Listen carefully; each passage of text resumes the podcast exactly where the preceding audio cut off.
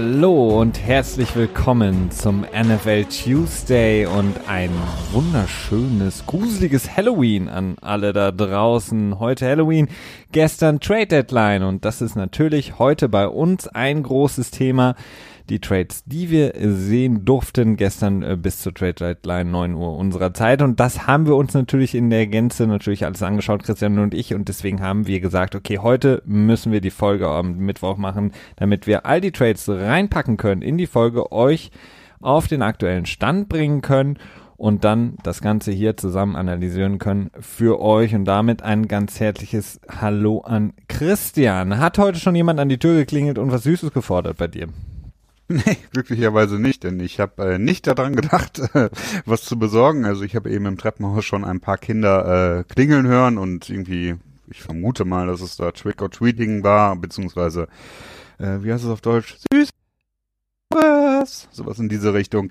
Äh, aber die haben sich nicht bis zu mir nach ganz oben getraut. Äh, vierter Stock ist wahrscheinlich dann auch für die meisten nicht mehr so erschwinglich.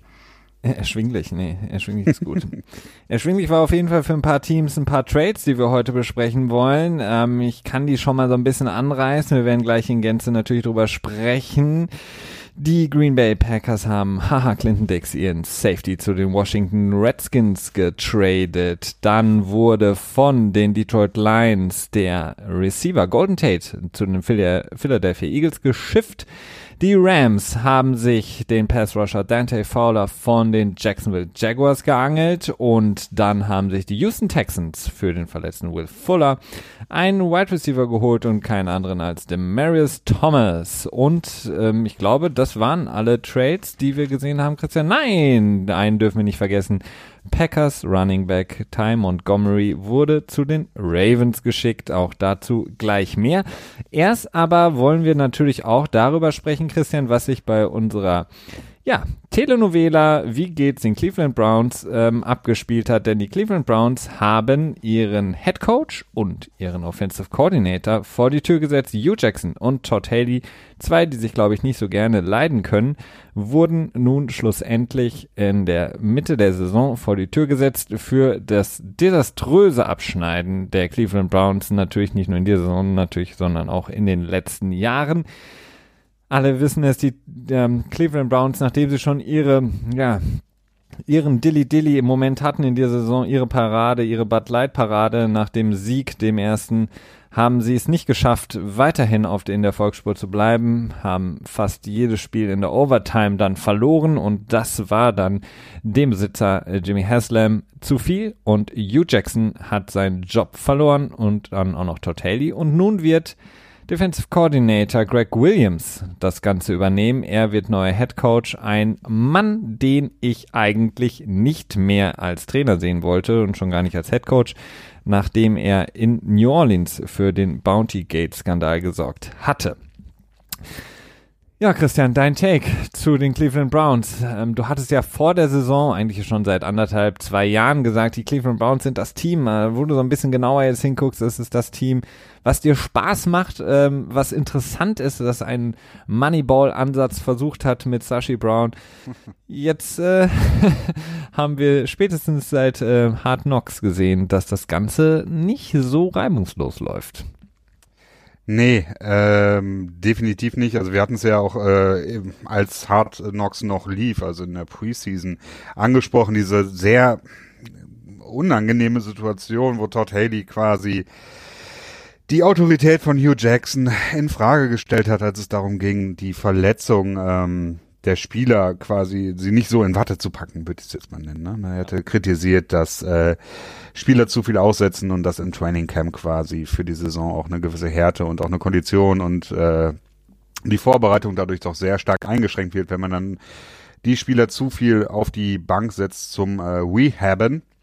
Und naja, da hat man schon quasi ähm, ja, gesehen, worauf es hinausläuft. Ne? Hugh Jackson hat dann in der letzten Woche, glaube ich, war das, ähm, oder ja, ich glaube in der letzten Woche nochmal gesagt, dass er sich vielleicht ein bisschen mehr in die Offense einschalten wird. Als er dann darauf später nochmal angesprochen wurde, hat er gesagt, nee, er hat nie gesagt, dass er sich in die Offense einschalten wollte. Er hat nur gesagt, dass er sich, äh, dass er dafür zur Verfügung stehen würde alles sehr, sehr merkwürdig. Am Ende ist es darauf hinausgelaufen, dass äh, John Dorsey, der ja mittlerweile fünfte GM in Cleveland, glaube ich, seitdem Jimmy Haslam die Browns in 2012 gekauft hat, ähm, er hat sich auf jeden Fall durchsetzen können und ähm, sowohl Hugh Jackson als auch John Dorsey sind raus. Ähm, ja, das Ganze wird Todd dann Haley, natürlich darauf. Nicht, nicht, nicht Jim Dorsey. Todd Haley und Ja. Hugh Jackson war's. Sorry. Hm? Du hast recht. Ähm, ja, und dann äh, wird er sich seinen äh, Head Coach handpicken können. Er wird ihn sich selber raussuchen können.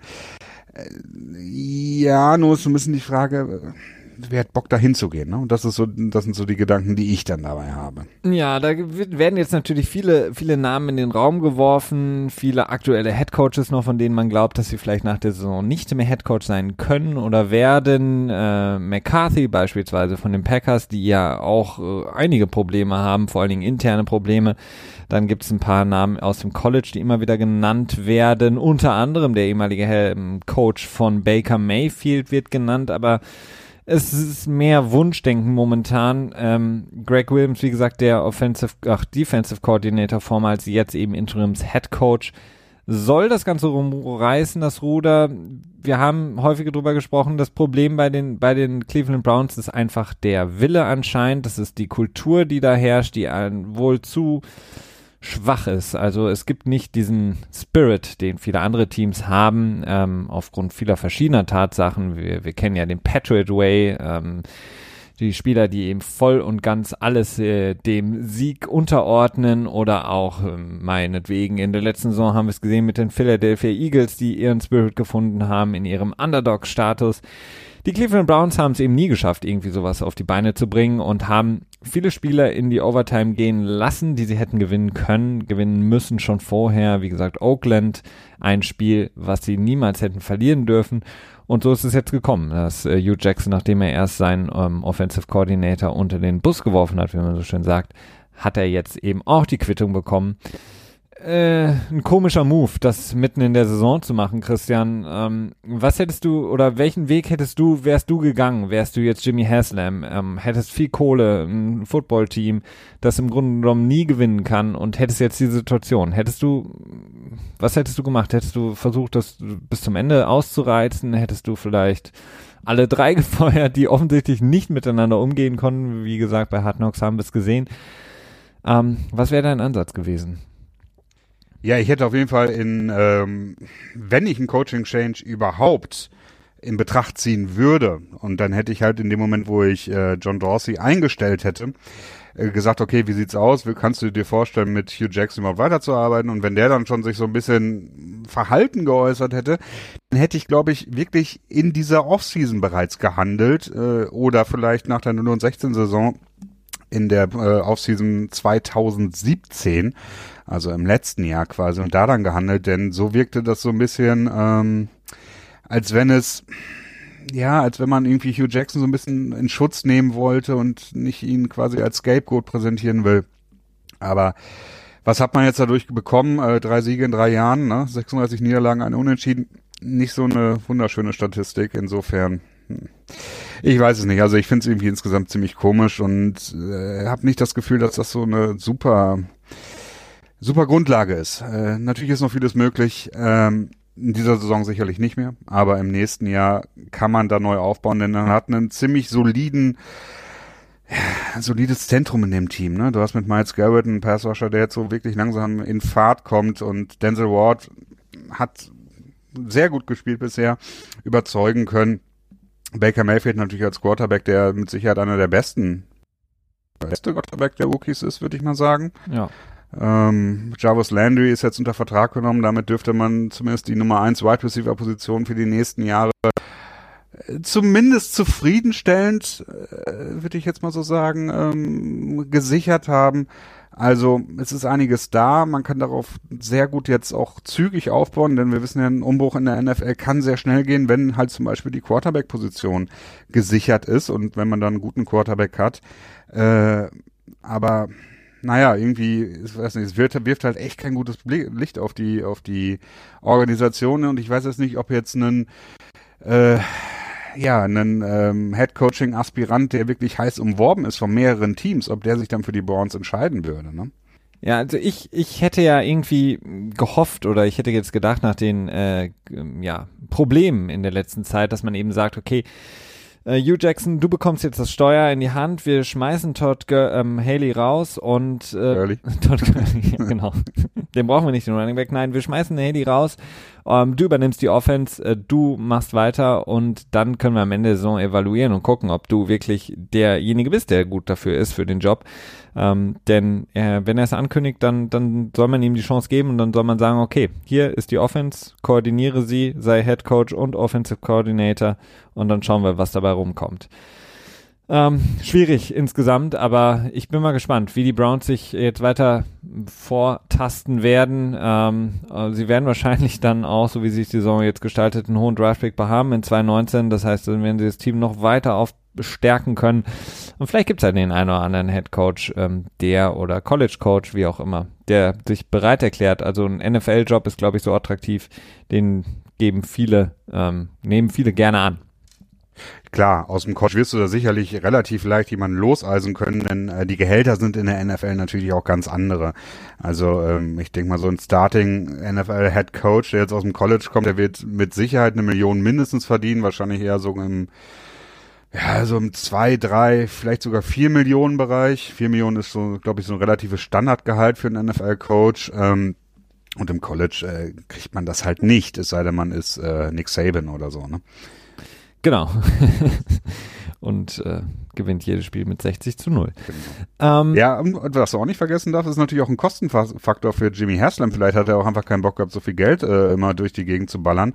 Denn es sind äh, in seiner Karriere, seitdem er die Browns äh, besitzt, sind wir eins, eins, zwei, drei, vier Head Coaches, inklusive Jackson, plus eins, zwei, drei, vier, fünf, sechs General Manager beziehungsweise Executives, je nachdem welchen Titel man sich da aussucht, äh, schon verschlissen worden. Ne? Und ähm, anders als bei NFL-Spielern ist es so, dass äh, Coaches und General Manager ähm, einen Vertrag über eine gewisse Laufzeit abschließen und da in der Regel nicht, ähm, ja, äh, ohne das Gehalt zu verdienen, rausgeschmissen werden können.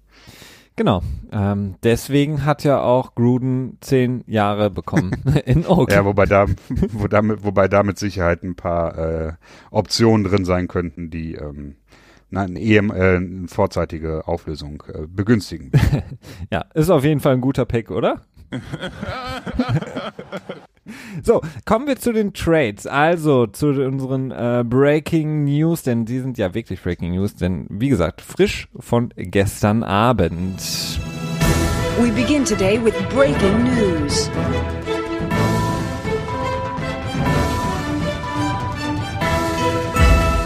Und wir fangen an auf jeden Fall mit den äh, Receivern, würde ich mal sagen. Ich hatte die ganzen Trades gerade eben schon mal angesprochen, aber die Receiver ist so ein bisschen so das ähm, Credo der Teams, ähm, denn sie haben gemerkt, okay, wir brauchen Receiver um Spiele zu gewinnen. Offense äh, wins Championships. Das ist auf jeden Fall das Motto spätestens seit dieser Saison. Ähm, wir Teams müssen versuchen, so viel Punkte wie möglich auf, ähm, auf den Rasen zu bringen. Anders können wir keine Spiele gewinnen, können schon gar nicht in den Playoffs irgendwie bestehen.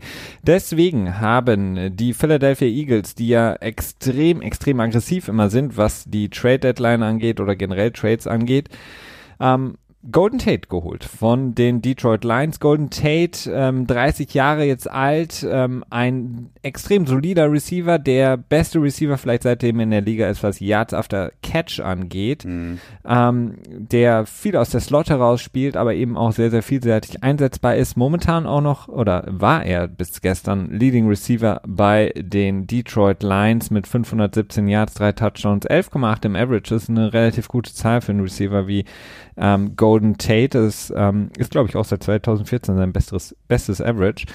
Ähm, er, wie gesagt, geht zu den Philadelphia Eagles für einen Drittrunden-Pick. Ähm, relativ safe auch für die Eagles, denn er ist in einem Contract Year. Bedeutet, er ist ab nächster Saison Free Agent und sie müssen nur noch die restlichen, ich glaube, 3,7 Millionen seines Vertrages übernehmen.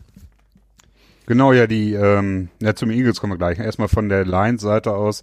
Ähm, bei denen spiegelt sich das Ganze so ein bisschen da, die haben so, so ein bisschen so ein Surplus of Witches, ne? So ein bisschen, äh, äh, Perlen vor die Säue, könnte man vielleicht sagen, denn ähm, Galladay, der äh, Rookie Wide Receiver der Lions, wurde der in der zweiten Runde gedraftet? Weißt du das aus dem Kopf? Ja, aus dem Kopf weiß ich es nicht, nee. Aber ich, ich, kann, ich kann das gerne nachgucken, Christian, während du uns was äh, erzählst. Sehr gut, sehr gut. Dann erzähle ich weiter und natürlich äh, Jones. Ähm, das waren natürlich drei Wide Receiver, die, ja, waren der besten, ja, vielleicht die, das, das beste Triple Threat äh, Trio? Dritte, dritte Runde. Dritte Runde, okay. Dritte Runde Triple ähm, Threat, ja, passt. Mhm. Dritte Runde Triple Threat, perfekt. Ähm, der Liga, also vielleicht ein bisschen zu viel und ist so ein bisschen die Sache, okay, wenn man davon ausgeht, man verlängert eh nicht mit ihm und kann dann quasi den Compensatory Pick, äh, Pick früher bekommen, ein Jahr früher bekommen, sonst wird man ihn ja erst in Draft 2020 bekommen, wenn er dann nach dieser Saison in der Free Agency das Team verlassen würde. Ja, okay, aber insgesamt doch relativ wenig Kompensation, vor allen Dingen, wenn man bedenkt, wenn wir uns gleich den Trade von Demarius Thomas anschauen, äh, und da ist das äh, der Unterschied zwischen dem Draft-Pick und der Qualität doch irgendwie doch deutlich anders, als er sich hier gestaltet. Hm. Denn Golden Tate ist ein Receiver, den ich mir zwischenzeitlich auch mal so ein bisschen bei den Patriots erhofft hatte, bevor dann Josh Gordon kam. Das war so der Gedanke, den ich hatte, dass Golden Tate, da gab es auch schon die Gerüchte kamen so ein bisschen hoch, dass Golden Tate so mehr oder weniger verfügbar wäre und da dachte ich so, ja, okay, vielleicht zu den, zu den Patriots, denn wie du sagtest, er ist halt äh, ein unheimlich guter Yards after Catch Dude und das sind ja auch wirklich die Targets, die Tom Brady bevorzugt, denn äh, seien wir mal ehrlich, also den tiefen Ball ist halt immer noch nicht so seine, seine äh, Paradedisziplin. Ne? Nein, ähm, er ist nicht seine Paradedisziplin. War auf jeden Fall reliable Target auch für, für ähm, den guten Matthew Stafford, der, ähm, nachdem er jetzt auch schon Calvin Johnson verloren hat, dann den nächsten wichtigen Receiver verliert. Aber wie gesagt, du hast es angesprochen, er hat zwei junge, extrem gute Receiver. Ähm, die Lions, ähm, nachdem sie eben Snacks Harrison von den äh, Giants geholt haben, geben dann jetzt eben den Receiver ab. Ähm, ja, ein bisschen überraschend, aber sie wollen vielleicht ein bisschen was bekommen, weil sie in, davon ausgehen können, oder so ist zumindest der, ähm, die Stimmen aus Detroit, dass sie eben Angst hatten, dass sie ihn in der kommenden Free Agency sowieso verlieren würden. Ähm, dadurch, dass sie nicht gewillt sind oder auch nicht können, ihm ein gutes Gehalt zu geben, was sie momentan eben die Receiver aufrufen können. Und deswegen geben sie ihn jetzt ab ähm, in Mitte der Saison, bekommen dafür dann eben den Drittrunden-Pick und dann eben auch noch einen Compensatory-Pick, den die ähm, Eagles auch bekommen können, wenn er dann eben nach diesem halben Jahr bei den Eagles wieder gehen sollte in der kommenden Free Agency. Denn sie sind mit Elton Jeffrey auch schon ähm, sportlich ähm, okay aufgestellt, aber auf jeden Fall finanziell relativ ähm, dick im Geschäft, denn er wird ähm, seinen kompletten F Vertrag ist nächstes Jahr garantiert, die 11,75 Millionen. Ähm, deswegen wird es schwierig sein, Golden Tate da einen neuen Vertrag anzubieten. Insofern kann genau. man mhm. annehmen, dass es für die Eagles wirklich nur ähm, ein, ja, Sie stopfen das Loch, was sie jetzt in dieser restlichen Saison haben. Darüber hinaus wird es wahrscheinlich nicht mit Golden Tate in Philadelphia weitergehen, auch wenn Golden Tate jetzt schon ungefähr gefühlt 30 GIFs bei Twitter geschickt hat in bester Rocky-Manier, wie er sich freut auf Philly, ähm, wird es vielleicht nur eine halbe Saison für ihn werden und dann in die Free Agency starten, denn da wird er wahrscheinlich ziemlich viel Geld verdienen, denn er ist mal wieder auf dem Weg, äh, auf die 1000 Yards zu kommen in der Saison, um die 90 Receptions und das ist eben sehr, sehr viel Geld wert momentan in der Liga.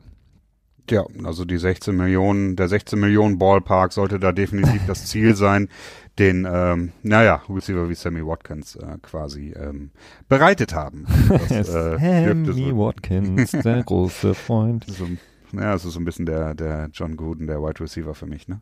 Ja. Nettes Stat, ähm, seitdem Golden Tate in die Liga gekommen ist, in 2012, äh, führt er die Liga an in, ich hatte es angesprochen, Yards after Catch mit 3910 und 581 Receptions von ihm sind das neunhöchste Reception Total in der Liga. Auf jeden Fall, ähm, ja, reliable. Anders kann man es nicht nennen. Also ein Spieler, der always open ist, bei dem trifft es auf jeden Fall zu.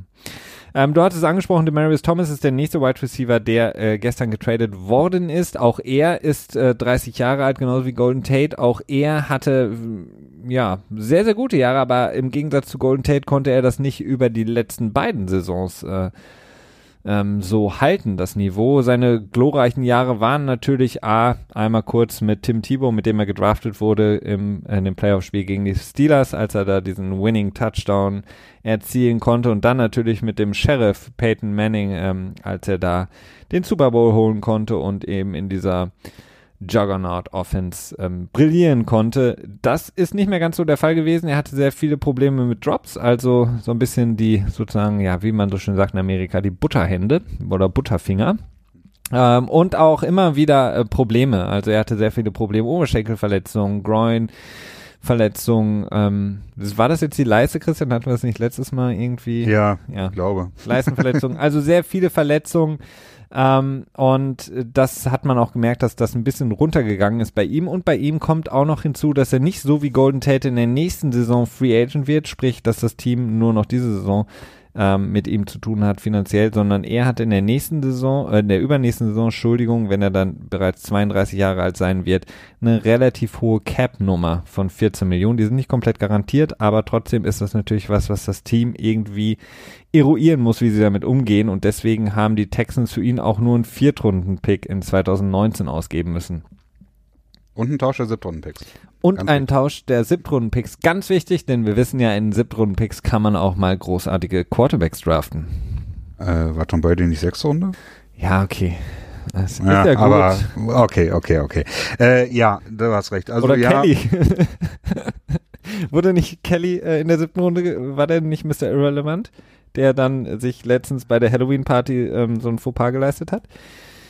Das war doch Kelly. Äh, das kann gut sein, ja. Auch von dem Broncos. Das recht. Der ist doch ja. auf die Halloween-Party von, äh, ja, ja. von Miller äh, gegangen äh, und dann auf einmal genau. saß er bei irgendwelchen fremden Leuten im Wohnzimmer oder so, ne? Und wurde ja, ganz, ganz kuriose Geschichte, wurde doch direkt rausgeschmissen, ne? Ja.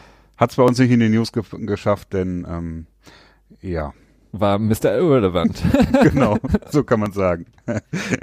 genau, ja, also es ist für die für die Denver Broncos ist es eigentlich auch ein relativer No-Brainer-Move. Also das war wurde schon ewig darüber, gab es Gerüchte darüber, dass Demaris Thomas verfügbar ist. Ich glaube auch schon in der Offseason wurde dann schon ein Trade von Denver zu den Patriots ähm, ja, äh, gepusht, würde ich mal schon fast sagen. Also man hatte auch ein bisschen das Gefühl, kommt er zu den Patriots. Ich habe mir dann immer so ein bisschen gedacht, so okay, noch so einen alten Wide Receiver, der nicht mehr ganz so frisch ist und die Bälle nicht so gut fangen kann. Davon haben wir jetzt schon ein paar in, in der Offseason gecuttet, die wir selber als ähm, ja als ähm, Retter der Saison gesehen haben und deswegen hatte ich da nicht so wirklich dran glauben können. Auch die ganzen Gerüchte, die jetzt im Vorfeld da waren, dass äh, er nochmal zu den Patriots gehen sollte, habe ich überhaupt nicht gesehen. Ähm, das habe ich mehr so als äh, Preishochtreiber-Gerüchte gesehen, die von Denver äh, quasi lanciert wurden. Aber für die Texans ist es natürlich sehr gut, die dann damit Will Fuller ersetzen können, der sich in der letzten Woche das Kreuzband gerissen hat und die jetzt einen starken Push für die Playoffs sehen in diesem Jahr und auch sehr gute Möglichkeiten haben, denn sie führen die Division mit 5 zu 3 an. Äh, alle anderen Teams, Jacksonville, Den äh, Tennessee, nicht Denver und ähm, Indy. Indy, genau, äh, haben zwar alle grundsätzlich Potenzial zu glorreichen Taten, so würde ich es vielleicht mal nennen. Aber äh, haben es bis jetzt noch nicht unter Beweis stellen können und stehen alle nur mit drei Siegen da. Dementsprechend haben sie schon mal mindestens eine zwei Spiele Führung und äh, Deshaun Watson dreht im Moment wieder ziemlich gut auf. Ähm, hat eine relativ gute Saison. Ich glaube, Denver, äh, Houston hat jetzt auch fünf Spiele in Folge gewonnen. Stimmt das? Sind die mit 0 zu 3 gestartet? Ja, ne? Ja. Genau. Stimmt, das war das. Ich glaube, äh, Houston könnte das erste Team werden, das acht Spiele, nee, sieben Spiele in Folge verloren hat und danach sieben Spiele in Folge gewinnt. Das ist irgendwie so eine, so eine random Stat, die ich mal irgendwie jetzt in der letzten Woche gesehen habe, wo ich mir denke, so, okay, das wäre schon mal eine interessante Geschichte.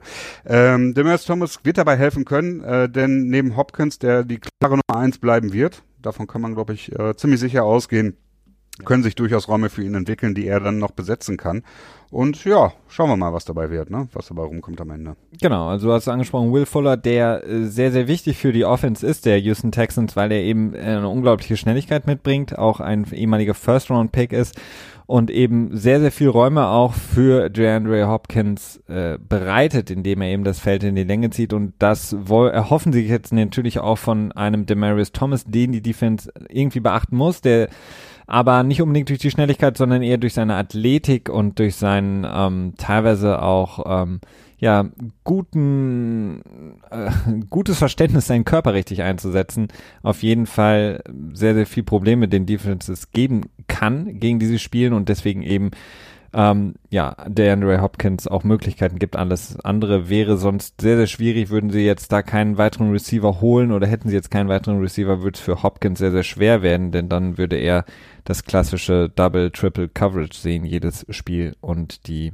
Houston Texans würden wahrscheinlich nicht den Erfolg fahren, aber du hast es angesprochen, die Houston Texans sehen das jetzt in der AFC in, in dem ja, ähm, Armdrückwettbewerb gegen die Kansas City Chiefs und die New England Patriots müssen sie was machen. Sie müssen Offense generieren und das geht eben am leichtesten, wenn man eben einen guten ähm, Receiver holt, der Demaris Thomas auf jeden Fall ist und äh, damit dann versucht eben genug Punkte erzielen zu können, um eben dann Teams, besonders dann im Januar, wenn sie soweit kommen, schlagen zu können. Ähm, genau, äh, die, der, der Trade, der mich so am meisten so ein bisschen irritiert hat oder vielleicht auch ein bisschen geschockt hat, ähm, liegt auch daran, dass ich den Spieler extrem gerne mag, ist ähm, der Free Safety der Green Bay Packers, ehemals Green Bay Packers seit gestern Abend und zwar haha Clinton Dix ist ähm, von den Green Bay Packers zu den äh, Washington Redskins transferiert worden und zwar für einen Viertrunden-Pick ähm, im Draft. Ha, Clinton Dix ja, für mich ein, ein sehr, sehr guter Spieler, der aber vielleicht auch so ein bisschen Probleme in, in Green Bay hatte. Es gab mehrmals auch schon in der Offseason Gerüchte, dass das vielleicht seine letzte Saison sein könnte. Und äh, die Green Bay Packers hoffen jetzt eben dadurch noch ein bisschen was für ihn zu bekommen, bevor er sie dann kostenlos verlassen würde. Äh, in 2014 in, erst in der ersten Runde gedraftet, wie gesagt, ein Free Safety, der sehr, sehr viel ähm, Gutes gemacht hat für die Green Bay Packers, für eine Secondary, die auch über lange Zeit nicht gut war. Mittlerweile haben sie gute, sehr gute junge Cornerbacks gedraftet, die auf jeden Fall Potenzial haben. Und ähm, man fühlt vielleicht in Green Bay, dass man auf Clinton Dix verzichten kann. Obwohl Clinton Dix ähm, großartige Zahlen bisher produziert hat und ein sehr, sehr guter Safety ist. Also für seine Karriere, wie gesagt, in 2014 gedraftet, 378 Tackle, 25 verteidigte Pässe, 14 Interceptions, 5,5 Sacks und 3 Forced Fumbles. Und jetzt ähm, geht er eben nach Washington. Da muss man natürlich auch bedenken, die haben schon eine verdammt gute Secondary, einen sehr, sehr gut ausspielenden Safety in DJ Swearinger. Und jetzt haben sie die Nummer 2 und Nummer 3 rated von Pro Football Focus auf der Safety-Position und verbunden mit dem großartigen Josh Norman ist das auf jeden Fall eine sehr, sehr gute Edition für die äh, Washington Redskins und die ähm, Washington will jetzt ähm, die restlichen 3,15 Millionen Salary für Clinton Dix übernehmen durch den Trade. Naja, will nicht, muss, ne? ja, muss. Sie müssen es, ja. Ja. Jetzt muss ich erstmal gucken, nicht, dass ich Sachen sage, die äh, du schon gesagt hast. Wir haben ja echt den ganzen Abend über schon so nervige technische Probleme. Äh, ich hoffe, am Ende wird noch eine gute Folge rauskommen. Wir geben unser Bestes. Äh, klopf, klopf, klopf. Ähm, aber seht uns das ein bisschen nach, wenn wir vielleicht zwischendurch mal ein bisschen incoherent sind. Ähm, ja, wie du schon sagtest, jetzt mit DJ Swearinger werden sie einen potenziell das beste Safety-Duo der Liga stellen können. Zumindest eines der besten. Ähm, Washington hat sich gedacht, okay, äh, der Rest der NFC East, abgesehen von den Giants natürlich, ähm, investiert in die Offense mit Philadelphia und Dallas, die sich jeweils einen weiteren Wide Receiver geholt haben. Was machen wir? Äh, wir verbessern unsere Defense, damit die Wide Receiver gar nicht erst zum Tragen kommen. Äh, wird sich zeigen. Äh, ich vermute mal, dass bei Washington auf jeden Fall die Intention dahinter ist, auch Clinton Dix äh, länger unter Vertrag zu halten, sprich ihm einen neuen Vertrag zu geben. Das wird sich aber erst noch zeigen müssen. Ähm, vielleicht, äh, jetzt haben sie das Franchise Tag, ist ja wieder frei. Können sie jetzt natürlich jetzt nochmal neu benutzen. Ja, insgesamt mag ich den Move. Es ist relativ günstig, ein Viertrunden-Pick. Das ist, ähm, tja, im Rahmen des Möglichen. Und ähm, der Safety-Markt, trotzdem er relativ dünn war im letzten Jahr, hat man jetzt auch viele Gerüchte gehört, dass, äh, beziehungsweise Eric Reed hat das ein bisschen äh, proklamiert, dass, ähm, tja, die NFL gesagt hat, okay, äh, zeigt man kein Interesse in den Safeties und dass deswegen der Safety-Markt in dieser Offseason so äh, schwach war, ne? Ja, es ist auf jeden Fall ähm, logisch, beziehungsweise es ist nachvollziehbar, das, was Eric mhm. Reed jetzt seit Wochen schon sagt und das, was wir ja auch schon mehrfach besprochen haben, dass Spieler wie eben Eric Reed ähm, immer noch nicht oder sehr, sehr lange nicht unter Vertrag genommen wurden, ähm, dass Clinton Dix jetzt auch ziehen gelassen wird. Äh, ich meine, es ist schwierig, so einen Centerfielder wie Clinton Dix zu bekommen. Also klar kann man sagen, okay, wir haben jetzt gute junge Cornerbacks gedraftet und wir, wir vertrauen darauf, dass das funktioniert aber einfach einen neuen guten Safety zu finden, ist verdammt schwierig. Und ähm, diese Position wurde jetzt in den letzten ja, Monaten und auch im letzten Jahr ähm, so ein bisschen ja einfach übergangen. Und ähm, das ist nicht gut. Und wie gesagt, man sieht es bei Washington. Also Stranger, der spielt verdammt stark und das kann sehr, sehr viel ausmachen, weil nicht jedes Team schafft es eben, so eine Offense aufs Feld zu bringen, wie meinetwegen Kansas City. Und ähm, dann hat man eben nur die Möglichkeit zu versuchen, das irgendwie zu stoppen mit der Defense. Und ich glaube immer noch daran. Also ich glaube, die Tage der Defense sind noch nicht gezählt. Und ähm, deswegen ist es ein guter Move, wie gesagt. Ich mag Clinton Dix sehr, sehr gerne. Hätte ihn gerne weiter in Green Bay gesehen, aber Green Bay hat sich anders entschieden. Ähm, die Rams, Christian, holen sich ähm, Dante Fowler, wir hatten es angesprochen kurz, ähm, Jacksonville, Jaguar, Defensive End, Outside Linebacker für einen 2019er Drittrunden-Pick und einen 2020er Fünftrunden-Pick. Dante Fowler, der bei den Jacksonville Jaguars immer weniger Spielzeit gesehen hat, ähm, dadurch, dass man auch nicht ganz so happy war mit seiner Entwicklung. Ähm, wie gesagt, in der ersten Runde gedraftet, man hatte sich von ihm mehr erhofft. Er war dann nur noch der sogenannte Situational Pass Rusher, der für das dritte Down aufs Feld gekommen ist und ähm, ja, viele haben gesagt, er ist eben limitiert, er kann nur dem ähm, Quarterback rushen und sonst eben nicht viel. Die Rams aber sagen, okay, genau das brauchen wir. Ja, und ähm, man könnte auch argumentieren, dass sie genau das brauchen, denn ähm, sie haben wirklich eine verdammt starke Mitte mit einem Damakin Sue und Aaron Donald, der kurzzeitig der höchstbezahlte Spieler, äh, nicht Offensive-Spieler äh, der Liga war für einen Tag, glaube ich, dann am Ende. Aber immerhin noch äh, nahe dran ist am höchst bezahlt sein. Äh, ist jetzt, ja, die Rams, die gehen all in, könnte man durchaus so sagen. Ne? Ja.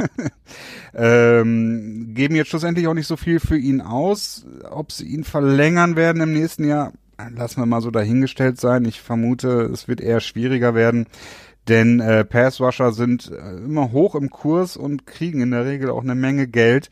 Auch jemand, der wie Dante Fowler jetzt limitierter ist und gegen den Lauf dann nicht so stark ist und dementsprechend dann nur in diesen obvious Passing Downs, wie es dann immer so schön heißt, aufs Feld geschickt wird. Aber ja, äh, schlussendlich kann man definitiv sagen, ist er seinem, ähm, ja, dem Draft-Status, den er hatte, nicht äh, gerecht geworden, denn er wurde dann Nummer drei gezogen in 2015. Ähm, die Jaguars haben sogar noch nicht mehr sich dazu entschieden, die Fünf-Jahres-Option zu ziehen, was ja eigentlich immer eine Sache ist, wo Teams nicht so richtig viel drüber nachdenken müssen, denn äh, bevor das vierte Jahr beginnt, kann man sich entscheiden, die Fünf-Jahres-Option zu ziehen und dann gibt es eine relativ hohe Geldsumme, die sich bei Fowler, ich glaube, so im Bereich von 14 Millionen rumgedreht hätte für 2019. Dann wäre er noch ein Jahr länger unter Vertrag gewesen. Ähm, und diese, das Gehalt ist halt auch nur gegen äh, äh, Verletzung garantiert. Also sprich, mhm. wenn er schlecht gespielt hätte, hätten sie ihn immer noch cutten können. Nur wenn er sich wirklich verletzt hätte und dann äh, zu Beginn des Ligajahres äh, das Physical nicht bestanden hätte, äh, wäre das Geld quasi garantiert gewesen. Das kommt eigentlich relativ selten vor. Na, wohl, ja, die Patriots hatten jetzt in diesem Jahr das bei äh, zwei Spielern direkt gehabt, ne? Bei Philip Dorsett und bei Malcolm Brown. Äh, Malcolm Brown. Und bei Danny Shelton. Aber nee, Moment. Doch, nee, doch. Hätten die die Option ziehen können oder haben die Browns sich schon nicht gezogen? Die. Nein. Ja ist auch nicht so wichtig. Aber ja, es kommt eigentlich nicht so häufig vor. Ähm, die Jaguars haben eine relativ schlechte äh, Bilanz in der ersten Runde gehabt. Ähm, eigentlich im Prinzip Leonard Fournette, klar, ist immer noch am Start. Jalen Ramsey ist am Start. Fowler ist weg. Blake Bortles in 2014, da kann man sich drüber streiten, was man von ihm hält. Äh, Luke Jokel in 2013, war der nicht sogar First Overall Pick oder Second Overall Pick? Second meine ich, ja. 2012 äh, Justin Blackman, ein Wide Receiver, der immer wieder für Schlagzeilen gesorgt hat, aber hauptsächlich nicht für Sachen, die er auf dem Feld gemacht hat. Eigentlich nie. Äh, Blaine Gabbard in 2011, Quarterback, der äh, ist er jetzt in San Francisco gerade? Nee, Blaine Gabbert, den haben wir doch diese Saison schon gesehen, aber ich erinnere mich gerade nicht mehr, wo er genau spielt. Ähm, ja, aber wie gesagt, eine Menge Spieler, die irgendwie doch relativ äh, in der Versenkung verschwinden, die aus der ersten Runde kamen. Nicht unbedingt etwas, was äh, Scheid Kahn ähm, gerne sieht bei seinen äh, Jaguars. Und Tom Coughlin nicht zu vergessen. Ähm, Natürlich, ja. Genau. Aber der ist ja dafür noch nicht verantwortlich. das stimmt. Ähm, genau, die, die LA Rams, du hast es angesprochen, die gehen all in, die wollen den Super Bowl-Sieg dieses Jahr als einziges noch ungeschlagenes Team und verstärken sich auf einer Position, von der man vor der Saison nicht unbedingt gedacht hätte, dass sie Verstärkung brauchen, nämlich beim Pass Rush. Aber abgesehen von Aaron Donald fehlt es da momentan so ein bisschen an der Produktion. Ähm, die Rams, das ist sehr interessant, durch den Trade mit äh, für Dante Fowler holen sich jetzt den siebten ehemaligen First Round Pick ähm, in der Defense. Sie haben ja Aaron Donald, Dominican Sue, Michael Brockers, Keep Talib, Marcus Peters und Mark Barron. Alles ehemalige First-Round-Picks, die jetzt äh, eben das Super Bowl ja, den Super Bowl-Traum nach LA holen sollen auf Seiten der Defense. Und ähm, die Rams haben dafür niemand anderen als die New York Jets und die Green Bay Packers ausgeschlagen, um 30 Minuten vor Ende der Trade Deadline Dante Fowler zu holen. Ja, auf jeden Fall ein kluger Move, denn ähm, das ist sicherlich ein Thema für spätestens die Offseason, wenn nicht vielleicht wir auch in den späteren Folgen nochmal Zeit dafür finden. Denn es gibt ja auch äh, stadtintern äh, einen Kampf zwischen den Chargers und den Rams um halt Zuschauer und da geht es beiden Teams nicht richtig gut, äh, aber den Rams immerhin deutlich besser als den Chargers. Es wurde jetzt vor kurzem beim letzten Owners Meeting äh, wurden die Prognosen von 400 Millionen Dollar Einnahmen bei den Chargers, ich glaube, auf 140 Millionen reduziert und das äh, sieht keiner von den Besitzern gerne, denn das ist schlussendlich auch Geld, das zumindestens in Anteilen dann auch in die Kas äh, Taschen der anderen Besitzer geht. Absolut. Ja, die, die, gut, die Chargers haben halt einfach das Problem auch mit ihrem Star-Pub Stadium da, ähm, ja, aber selbst das kriegen die ja nicht ausverkauft. Ja, eben, genau. Ähm, das ist, ähm, man hört es auch immer wieder, dass die Atmosphäre da halt auch nicht so gut sei. Also ich, keine Ahnung, ich glaube bei Erzgebirge Aue sind mehr Fans als bei den Chargers bei ihren Heimspielen, was traurig ist, denn die Chargers sind ein großartiges Team auch in dieser Saison. Ähm, ja. Genau, Dante Fowler kommt also aus ähm, London zurück und darf dann direkt ähm, aus Florida, beziehungsweise gar nicht mehr wirklich in Florida landen, sondern geht direkt nach LA. Apropos London, Christian, wir haben für 2019 jetzt auch schon gehört, dass vier Spiele in 2019 in London stattfinden werden. Ähm, ich habe eine kleine Quizfrage oder nennen wir es Chris-Frage. I see what you did there. 29 von 32 Teams haben bereits in London ein Spiel gespielt. Kannst du mir die drei Teams nennen, die noch nie in London ein Spiel gespielt haben? Ah, ich habe es noch nicht noch gelesen. Ich glaube, Green Bay war dabei. Korrekt, ja. Äh, die Ravens, glaube ich, auch. Nee. Na, okay, wohl nicht. Sonst die haben letzte Saison gegen Blake Bortles schlecht und schlimm verloren. Die Patriots haben auf jeden Fall schon zweimal in London gespielt. Äh, nee, die anderen beiden, da, da ziehe ich äh, eine Platzpatrone. eine Platzpatrone. Die Carolina Panthers, die Green Bay Packers, die du genannt hast, und die Houston Texans sind ah, okay. die Teams, die bisher noch nicht im United Kingdom gespielt haben. Und ähm, vielleicht wird das anders sein, denn eigentlich sollen es ja alle mal sein. Ähm, die Frage ist nur immer, wer wie äh, das Heimrecht ähm, dann äh, abbekommt im negativen Sinne, denn die meisten Teams haben keinen Bock, ein Heimspiel zu verlieren für ein Spiel in London. Aber wir werden sehen. Wie gesagt, 2019 wird es vier Spiele geben, zwei im Wembley Stadion und zwei in dem neuen Stadion von Tottenham. Wo wir gerade dabei sind, ja. ähm, können wir noch kurz reinschmeißen. Godell hat sich mal wieder äh, geäußert von dem man relativ wenig mitbekommt diese Saison, muss ich sagen. Also das ist, ähm, ich weiß auch nicht. Ja, das ist wie so ein, wie, wie keine Ahnung, wie ein CEO von einer von einer Firma, mit der man nichts zu tun haben möchte. Also wenn man, wenn alles gut läuft bei der Firma, hört man von ihm nichts. Ja. Äh, er hat sich dazu geäußert und mal wieder so ein bisschen gesagt, die NFL äh, kann sich sehr gut vorstellen, ein Team in London zu haben. Jetzt wird so ein bisschen der Narrativ in den äh, einschlägigen Medien gefahren, dass die NFL das so als ähm, äh, als ähm, Karotte vor dem Pferd der Nase hält. Ich weiß nicht, wie nennt man das auf Deutsch? es ist nicht außer erst, erstens ist es glaube ich ein Esel. Oder ein Esel, ja. ja, es ist schon spät und äh, das ist auch nicht unser unser erster Anlauf hier. ähm, ähm, ja, dass, dass quasi die NFL, die London-Fans sich warm hält äh, und deswegen halt immer davon redet, ein Team nach London zu schicken. Ich halte das für ein tatsächliches ähm, für ein tatsächliches Interesse, das die NFL hat. Das habe ich ja auch schon mal ausführlich äh, niedergeschrieben. Könnt ihr auf äh, unserer Website www.footballanalyst.de nachlesen. Ich gehe davon aus, äh, dass es viel Sinn macht, ein Team nach London zu holen. Und ähm, aber es gibt halt so ein paar Probleme dabei und die müssen noch geregelt werden. Ähm, was in letzter Zeit so ein bisschen mehr als als Möglichkeit immer mit dem Gedanken rumgespielt ist, wird, dass acht Spiele in London quasi stattfinden, also quasi acht Heimspiele, so wie es dann auch ein Team hätte, aber halt mit unterschiedlichen Teams und dann quasi in einer Zwei-Jahres-Rotation, dass jedes Team einmal dort spielt. Du hast ja 32 Teams, ah. acht Spiele, 16 Teams pro Jahr, 32 Teams in zwei Jahren und dann kannst du quasi alle einmal durchgehen. Sicherlich auch eine Möglichkeit, vielleicht auch nicht unbedingt eine schlechte, ähm, ein komplettes Team dahin zu packen, ist natürlich nochmal was ganz anderes. Ne? Aber ja. bringt halt auch seine Probleme mit. Ja, ich bin da nicht so der allergrößte Fan davon. Ähm, die, die Zeitdifferenz ist einfach ein Problem, was ich momentan noch nicht sehe, wie man es äh, lukrativ umsetzen soll für die NFL.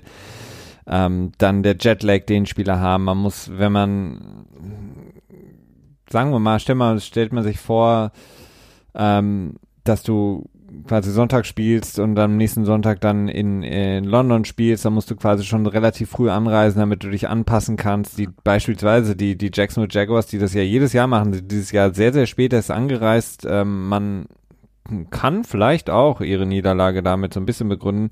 Ähm, oder vielleicht auch mit dem Barbesuch, aber eigentlich wahrscheinlich eher damit auch, dass es sehr, sehr schwierig ist, sich zu akklimatisieren. Und mhm. das ist für mich immer noch so ein, so ein Problem, unter anderem damit, dass man dann eben auch im Großteil Amerikas einen unglaublichen Zeitunterschied hat. Und das, was wir haben, dass wir nachts uns die um die Ohren schlagen, um äh, irgendwie Streichhölzer in die Augen packen, damit wir ja wach bleiben für das Sunday Night Game, das würden die Amerikaner niemals machen, irgendwie um 6 Uhr morgens aufzustehen, ähm, um Football zu gucken. Ja gut, das aber ist halt ich denke mir da halt, ähm, die Amis haben ja das Problem, beziehungsweise die NFL hat das Problem, dass sie ja ihre Spiele nicht so in Zeitfenster packen können, wie sie es gerne wollten. Da sind sie ja vertraglich dran gebunden. Zum einen durch das CBA und zum anderen halt durch kartellrechtliche Geschichten, die ich auch selber noch nicht ganz durchschaue. Ähm, dementsprechend, wenn die dann Spiele in London, wenn die ein Spiel aus diesen, von den sieben Uhr Spielen, beziehungsweise von den ein Uhr Spielen, je nachdem welche Zeit man zugrunde legt, äh, zu einer Zeit senden, in der die USA das Spiel nicht äh, sehen kann. Na, ja. Das ist denen ja ziemlich egal. Nein. Weil die Spiel, die Leute, die das Spiel gucken, die würden dann äh, um das 1 Uhr Zeitfenster nutzen, ein anderes Spiel sich wahrscheinlich anzugucken zum Großteil. Ne? Also ich glaube, dass die Differenz äh, deutlich größer. Und ähm, für mich macht es halt nach wie vor Sinn. Äh, sieht aber halt eher so aus, als wenn es nach dem nächsten CBA erst passieren wird.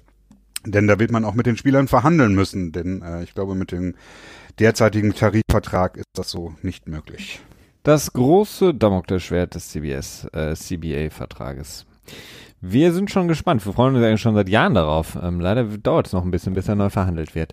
Ähm, die Packers, ähm, ich hätte schon ein, zwei Mal angesprochen, ähm, haben nicht nur Haha Clinton Dix abgegeben, sondern auch den Ty Montgomery Running Back, der ihnen zumindest die Chancen auf einen Comeback-Sieg gegen die LA Rams zunichte gemacht hat, dadurch, dass er den Kickoff gefummelt hat. Ähm, er sollte ihn nicht raustragen aus der Endzone, hat er aber trotzdem gemacht, wurde natürlich direkt bestraft. So ist es irgendwie jedes Mal im Sport, wenn da jemand einem sagt, macht das auf gar keinen Fall, macht der Spieler es dann und es passiert das Worst-Case-Szenario, tritt ein, er hat den Ball gefummelt, Aaron Rodgers war sichtlich angefressen, Mike McCarthy war sichtlich angefressen, denn man hätte davon ausgehen können, mit genug Zeit auf der Uhr, dass Aaron Rodgers es noch schafft, mhm. die ungeschlagenen LA Rams ähm, zu schlagen. Ty Montgomery, wie gesagt, ähm, ehemaliger Wide Receiver, konvertiert zum Running Back, ist damit, ähm, naja, Schrägstrich entlassen getradet worden, denn für einen Siebtrunden-Pick in 2020, das ist A noch lange hin und B ein Siebtrunden-Pick,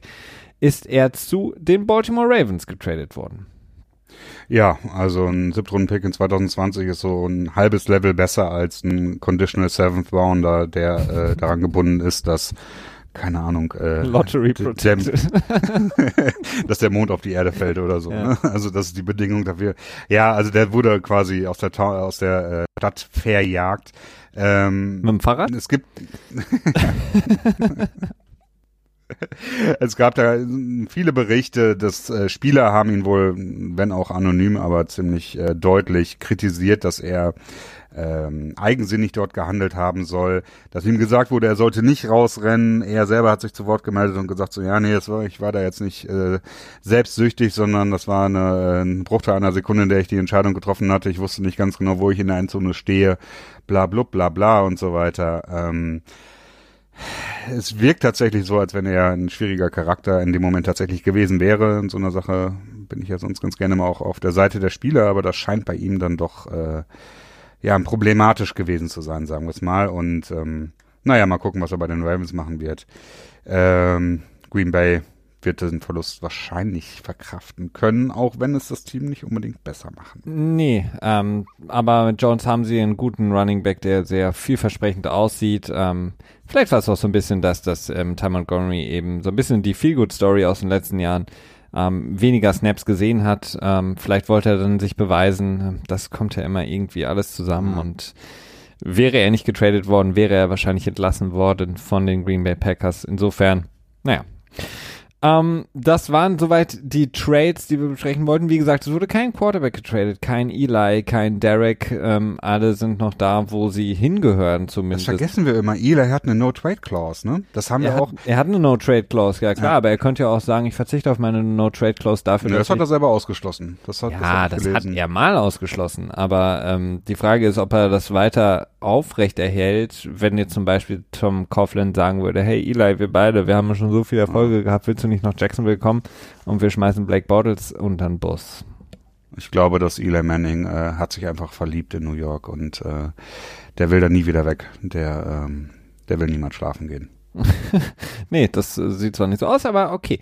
Ähm, zwei kurze Sachen noch, ähm, bevor wir uns noch ein bisschen über die Spiele kümmern. Die Oakland Raiders ähm, haben einen weiteren Spieler verloren, aber diesmal nicht durch ähm, Gruden, sondern der Cornerback Dominic Rogers Cromartie, DRC, hat nach einer sehr, sehr schönen und langen Karriere seine Karriere jetzt beendet. Ehemaliger First-Round-Pick auch von den Arizona Cardinals. Ähm, All-Pro-Karriere hatte er hinter sich, hat mit den Cardinals gespielt, ähm, Philadelphia, bei den Giants ähm, und hatte eine sehr, sehr großartige Karriere. Äh, ist dann ein bisschen in die Jahre gekommen, man hat es ein bisschen versucht, ihn auf die Safety-Position zu drücken, hat alles nicht so geklappt. Wie gesagt, jetzt hat er seine Karriere beendet und die Seattle Seahawks haben, nachdem jetzt Doug Baldwin wieder bei voller Stärke angekommen ist, den Veteran, bisschen Journeyman, Wide Receiver Brandon Marshall rausgeschmissen. Brandon Marshall. Bisschen ist, gut. Was? Wenn Journeyman, dann doch wohl Brandon Marshall, oder? Naja, es geht. Also es ist jetzt nicht so, dass er irgendwie äh, Tessa Verde-mäßig bei 500 Teams gespielt hat. Also er hat ähm, bei mehreren Teams gespielt. Ähm, ich hatte das mehrfach schon angesprochen. Brandon Marshall hat eine ähm, Karriere schon bei CBS so gut in der Tasche. Er macht ja sehr viele Fernsehauftritte als ähm, Experte. Das wird er wahrscheinlich auch demnächst voll machen. Er kann dann zurückgehen in seine Wahlheimat New York, hat aber natürlich jetzt erstmal verlauten lassen, dass er natürlich noch offen ist, weiterzuspielen für ein anderes Team, das ihn vielleicht noch unter Vertrag nimmt, vielleicht noch das eine oder andere Team, das vielleicht in den nächsten Wochen Verletzungen auf der Wide Receiver Position hat, könnte dann Brandon Marshall anrufen. Ähm, so viel dazu. Ähm, Christian, ähm, lass uns vielleicht noch über ein, zwei Spiele sprechen, das Wochenende, äh, was am Wochenende war, um dann die Folge zu beschließen mit vielleicht einem Ausblick auf das eine oder andere Sneaky Good Game am kommenden Wochenende. Ähm, wichtig waren mit Sicherheit zwei Spiele, äh, die sehr, sehr viel, ähm, ja, wie soll man es sagen? Sie waren sehr, sehr wichtig für die Liga, vor allen Dingen für die NFC. Einmal, wie gesagt, das angesprochene Spiel der Packers in LA und dann hatten wir auch die Saints ähm, beim Rematch gegen die Minnesota Vikings. Die Vikings ähm, sahen gut aus am Anfang, haben das Spiel dann aber verloren gegen die New Orleans Saints. Ähm, ja, viel wurde dann auf Kirk Cousins rumgehauen durch seinen Pick Six. Ähm, ja, sind die, sind die Saints momentan das Team, das einzige Team, das die LA Rams noch schlagen kann oder gefährden kann? Es wirkt im, also es wirkt im Moment so, als wenn sie zumindest der Front, äh, der Frontreiter. Vorreiter. äh, Vorreiter, so ist es, ähm, wären dafür. Ne? Also sind haben echt gerade einen ziemlich guten Lauf. Äh, jetzt mit Eli Apple, der auch direkt relativ, ich glaube, der war direkt Tackle-Leader bei, äh, bei den Saints in der Defense, gerade frisch von den Giants er tradet und schon so voll am Start. Ja, es wird auf jeden Fall ein spannendes Spiel werden, ne? Also das Matchup der Saints gegen die Rams. Ja. Ist jetzt, jetzt am Wochenende auch. Genau, ne? jetzt am Wochenende Ja. Late Window Game, 10.25 Uhr unserer Zeit. Ähm, die Vikings straucheln weiter, nachdem sie sich in den letzten Wochen so ein bisschen gefangen haben, stehen jetzt mit 4, 3 und 1 da. In der NFC North ist es noch okay, dadurch, dass eben auch die Packers verloren haben bei den LA Rams. Ein Spiel, was Mhm. sie definitiv, abgesehen von Ty Montgomery, hätten gewinnen können. Ähm, ich, ich tue mich immer so schwer, aber ich muss dich fragen, Christian, was hältst du von Taysom Hill bei den Saints und wie findest du seine Einsätze? Gefällt dir das? Ja, solange es produktiv ist, ja. ich, bin da ganz, ich bin da ganz nüchtern. Ich habe da nicht diese Mentalität. Man hat nur einen Quarterback und man nimmt ihn nicht vom Feld, beziehungsweise äh, stellt ihn äh, als Wideout ähm, demotiviert an Rand. Hey, So nichts, hey, nichts gegen Joe Flacco, ja? Elite Flecko. Ähm, ähm, ich habe das Gefühl, da, äh, ja, ja. Ähm, nee, ich habe da kein Problem mit. Also ich finde ganz ehrlich, wenn du so erfolgreich spielen kannst mit, mit Taysom Hill, wie er es halt auch tut im Moment, ne? Also er ist wirklich extrem äh, versatile und ähm, auch einfach unglaublich schnell und dafür halt bei seiner Größe, die er dabei hat, ne? Sollte man schon versuchen, da irgendwie eine Möglichkeit zu finden, auch für ihn Plätze zu schaffen, solange es halt Erfolg bringt. Und du darfst auch nicht vergessen, das bringt ja auch noch viel, ganz viele andere Möglichkeiten eben für irgendwelche Trickspielzüge, die du anbringen kannst, wenn du dann mal halt in Stottern gerätst mit dein, in deinem Spiel, in einem extrem wichtigen Spiel, zum Beispiel in einem Playoff-Spiel wo du dann äh, Plays machen kannst, die halt vorher noch nicht gesehen hast, wo dann halt Taysom auch mal ein bisschen mehr wirft zum Beispiel oder so. Ja, Also- das ist, ist, ist, ist korrekt. Ich, ich, ich kann mich immer noch nicht so ganz dran gewöhnen. Ich bin einfach kein, kein großer, großartiger Fan davon. Aber klar, es funktioniert auf jeden Fall. Bei den ähm, Vikings muss man auf jeden Fall Adam Thielen, über den haben wir auch eigentlich noch gar nicht hier wirklich im Podcast gesprochen, der momentan ähm, den Case äh, beziehungsweise für sich ähm, das Schild hochhält, der vielleicht größte undrafted Wide Receiver aller Zeiten zu sein. Denn ähm, was er ähm, liefert, ist unglaublich. Ähm, ein, ein Receiver, der äh, ja nicht, nicht, nicht die Athletik besitzt wie ein Julio Jones, der nicht die Schnelligkeit besitzt von, ähm, ja, keine Ahnung, Calvin Ridley oder anderen schnellen Receivern, aber es einfach immer schafft, offen zu sein, immer schafft, seine 100 Yards im Spiel abzuliefern. Und ich glaube, was er kann und was er bringt, ist ähm, das Route Running, also die Routen zu laufen, Mhm. so exakt, wie es momentan kein anderer kann. Und ähm, das ist wirklich sehr, sehr faszinierend, dem zuzuschauen. Ja, vor allen Dingen ist es auch einfach eine unheimliche Feel-Good-Story. Ne? Es ist immer schön, wenn ein Undrafted Rookie Free Agent das Team schafft und dann vor allen Dingen auch noch wirklich eine große Rolle einnimmt und jetzt wie Thielen sogar ein Star wird. Ne? Acht Spiele in Folge, mindestens 100 Yards. Äh, damit hat er einige Rekorde gebrochen und eingestellt. Ich bin, ich bin da immer so ein bisschen es gibt so viele Rekorde und damit wird immer so viel Aufmerksamkeit generiert, deswegen äh, tendiert das immer eher in die Richtung, dass es mich nervt, aber in dem Fall sehr, sehr schöne Sache, vor allem wenn man auch bedenkt, dass er auch ein Walk-on in Minnesota State war, ne? Ja. Also sprich, er hat kein äh, Stipendium oder so bekommen, also er hat es dann bekommen, aber er wurde nicht vorher rekrutiert, sondern ist einfach beim äh, offenen Training aufs Feld gelaufen, hat gesagt, hey, hier bin ich, darf ich bitte bei euch spielen und musste sich unter Beweis stellen und hat's getan und äh, kommt selber, glaube ich, auch aus Minnesota, zumindest aus der Ecke, also ist auch ein Local Kid.